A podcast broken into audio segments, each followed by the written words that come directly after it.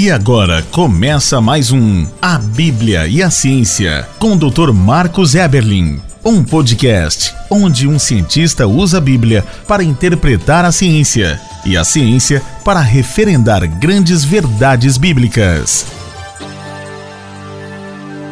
Olá, pessoal, bem-vindos a mais um podcast A Bíblia e a Ciência.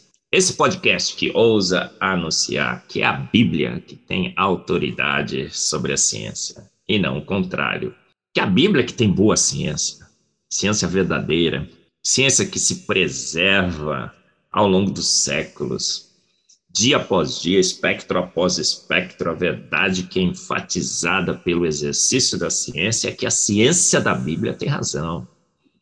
A ciência sobre as nossas origens, perfeita. Um grande guia para se fazer ciência e para se julgar as teorias científicas. Quando Darwin um dia anunciou que viemos num processo lento, gradual e sucessivo ao longo de milhões e milhões de anos, bastaria ter lido Salmos 33, 9, porque ele falou e tudo se fez. Ele ordenou e de pronto tudo foi criado. Saberíamos então que a ideia que Darwin tinha estava errada. E esse erro se comprova hoje pela ciência. Sabemos que mutações, milhões e milhões de anos, seleção natural jamais poderiam ter criado a vida, sofisticado a vida, criado todas as diferentes espécies extremamente sofisticadas e complexas que vemos hoje. As fotos do James Webb mostram o universo pronto, feito pronto há poucos anos atrás. Boa ciência da palavra de Deus, guia seguro, inclusive para julgarmos teorias científicas.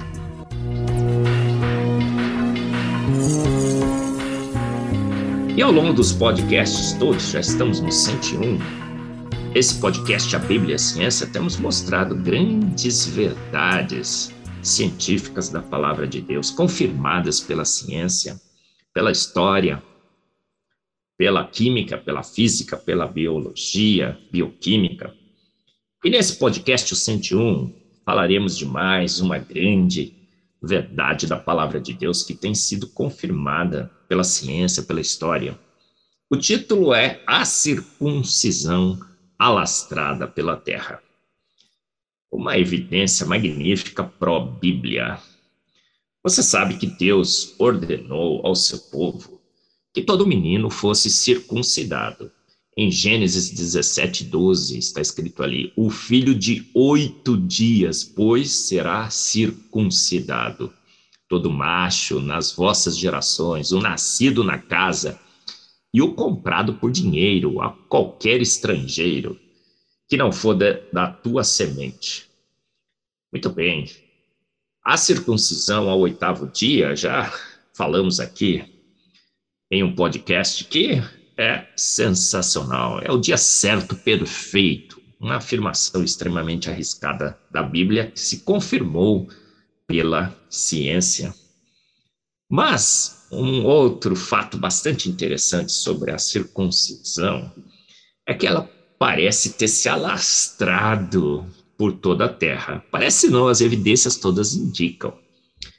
Por exemplo, na Enciclopédia de Religião e Ética, James Hastings relata lá que tribos da África, da Ásia, da Índia, até mesmo os aborígenes da Austrália foram verificar a circuncisão tem sido praticada tão antigamente na Terra, tão antigamente na Terra, quando podemos dizer a circuncisão então se alastrou por vários povos da África, da Ásia, da Índia, aborígenes da Austrália. Até Cristóvão Colombo, chegando na, nas Américas, percebeu que os nativos da América também eram circuncidados. Olha que incrível. O que, é que aconteceu então? Até pinturas egípcias mostravam egípcios circuncidados. Mais uma grande evidência de que a palavra de Deus é digna de toda confiança. À luz da Bíblia, então entendemos claramente esse dispersar da circuncisão entre povos, tribos, nações ao redor do mundo. O povo judeu foi instruindo a circuncidar os seus meninos no oitavo dia. E essa circuncisão, naturalmente, parece algo muito estranho. Por que, que um, um ser é, saudável, com a sua constituição física, teria que sofrer esse procedimento cirúrgico? Isso não soa natural, não soa lógico, não soa algo óbvio que todo mundo deveria fazer.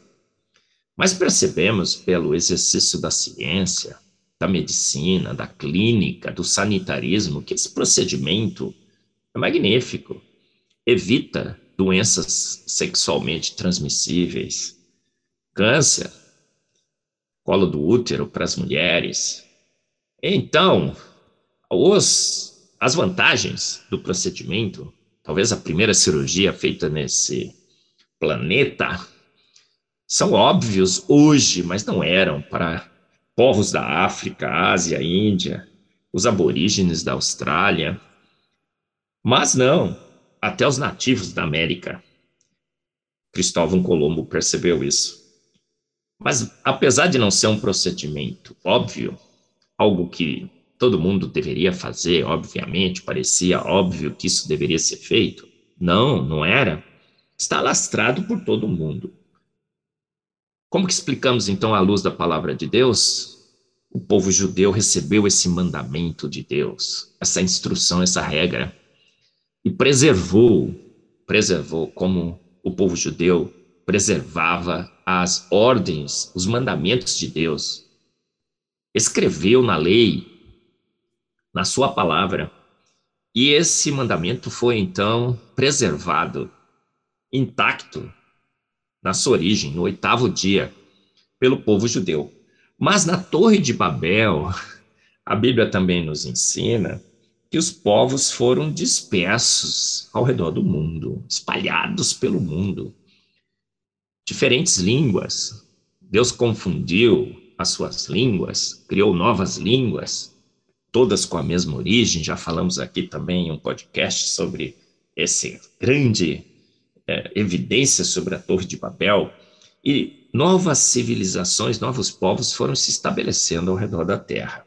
O povo judeu que preservou a palavra de Deus em relatos, na palavra escrita, que tinha toda a reverência nas cópias e na preservação do, da ordem de Deus, preservou exatamente a receita no oitavo dia. Mas ao redor do mundo, o que, que nós verificamos? Que a data da circuncisão começa a variar. Muitos povos, por exemplo, circuncidam ou circuncidavam o menino quando ele atingia a puberdade. Então, quem conta um conto aumenta um ponto. E a receita original foi sendo, então, alterada, mas a sua essência foi preservada. Então, nós vemos na circuncisão, alastrada pela terra, mais uma grande evidência da confiabilidade da palavra de Deus, que ela realmente relata fatos e não boatos. Um procedimento cirúrgico que não seria razoável você imaginar que ele seria assim tão óbvio que todo mundo devesse segui-lo, alastrado pela terra.